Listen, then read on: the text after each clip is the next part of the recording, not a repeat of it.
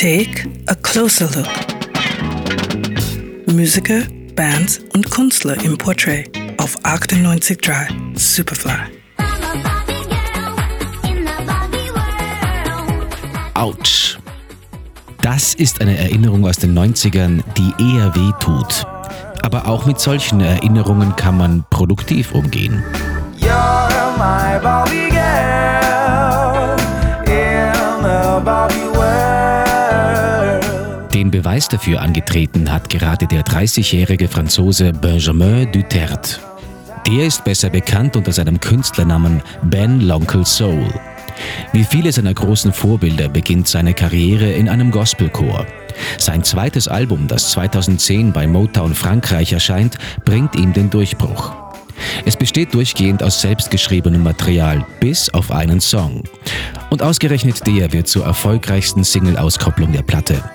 Es ist eine Coverversion des White Stripes Klassikers Seven Nation Army.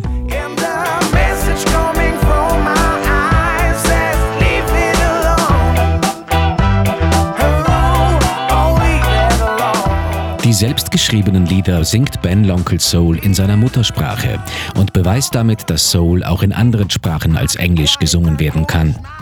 Hier zum Beispiel der Song Petite Sœur, den sich übrigens der Hersteller der längsten Praline der Welt für einen Werbespot gekrallt hat.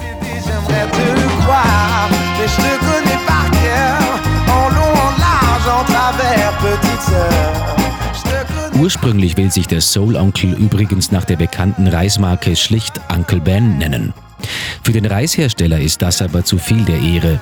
Er untersagt die Benutzung des Namens. Also dreht er den Spieß, in dem Fall den Namen, einfach um.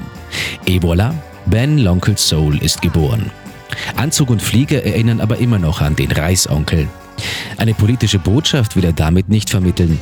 Er liebt einfach die Musik und den Look der guten alten Motown-Zeit. Das sieht man auch in seinen Videos, wie zum Beispiel zum Song Soul Man, das mit Splitscreens und Schwarz-Weiß-Flackern zu einem Ausflug in die 60er einlädt. Wie heißt es so schön? The music is the message.